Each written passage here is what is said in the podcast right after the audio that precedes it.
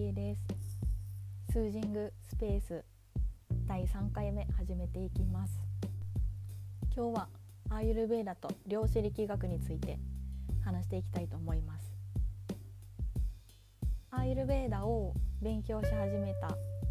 1年半ぐらい前に本で読んだ時にすでにこの2つの関係を知ってたんですけどどっちも難しいのでなかなかつながらなくって。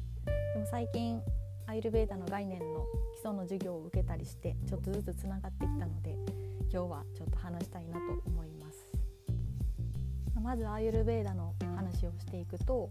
アイルベーダって目に見えない部分の作用の試合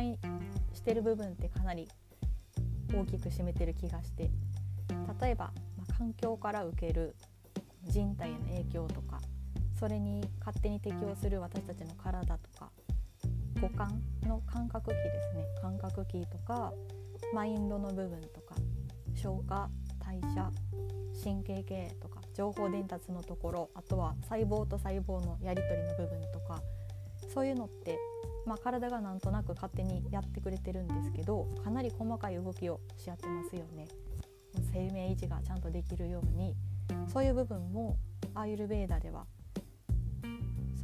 の5元素っていうんですけど5元素ちゃんと作用し合ってお互いにしっかり動いてるとしてるんです簡単に言うと。でここからちょっと話が変わるんですけど私があの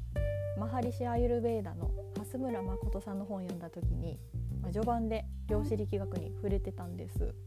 蓮村さんはもともと西洋医学の先生なんですけどアーユルベーダっていうのは、まあ、かなり古い歴史を持つけどその概念自体が今最新の物理学で証明されつつあってそういうところを知ってマハリシ・アユルベーダの医師になったそうです。その蓮村誠さんの本を参考にちょっと今から話していきたいんですけど人の体って大きいですよね。でどんどんどんどん小さい単位にしていくとまあ一つ一つ細胞でできてると思うんですけどもっともっと小さくしていくと、まあ、分子原子素粒子ってなっていくんですよね。素粒子はもう目に見えないレベルの小ささで、まあ、揺らぎとか振動とか、まあ、エネルギーの場とかそういうふうに表現されるんですけどアーユルベーダでは体を構成する要素って5つの要素からなるとされてるんです。量子力学の学者の人も素粒子とかそのエネルギーの場の揺らぎっていうのは5つのパターンに分類されると言ってるそうです。ここでもアーユルベーダの5つの要素と量子力学のエネルギーの振動の5つのパターンにつながってるんですよね。これむちゃすごいと思いました。でその量子力学についてはうまく説明できる気しないんですけど有名なのは二重スリット実験って言って、まあ、かなり簡単に言うと素粒子をバンバンって打つ機械があってその前に二重のスリットを作ったその壁みたいなのを置いてでそのそれに向かって素粒子を打つとその二重のスリットを通り抜けて向こう側の壁に素粒子がぶつかってどんな風にぶつかるかって観察する実験があるんですけど人間がその実験を見てる時っていうのは素粒子はこの打たれた素粒子は二重のスリットを通り抜けて向こうの壁にそのスリットの形に大体ぶつかってるんですけど人が見てない時ってその二重のスリットの形からちょっと散らばってぶつかるらしくって。でこのことから何が言えるかっていうと素粒子は人が見てる時と見てない時で違う動きをしてるんですよね。でここから、まあ、アーユルベーダの話に戻していくと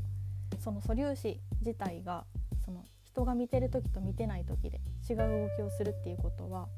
そのエネルギー自体がま知性を持ってるんじゃないかっていう話になってきてで人間の体はそれぞれ何て言うんだろう外からの影響とか体の内側からの影響とかをバランスをとって勝手にある程度整えてくれてますよね。これって、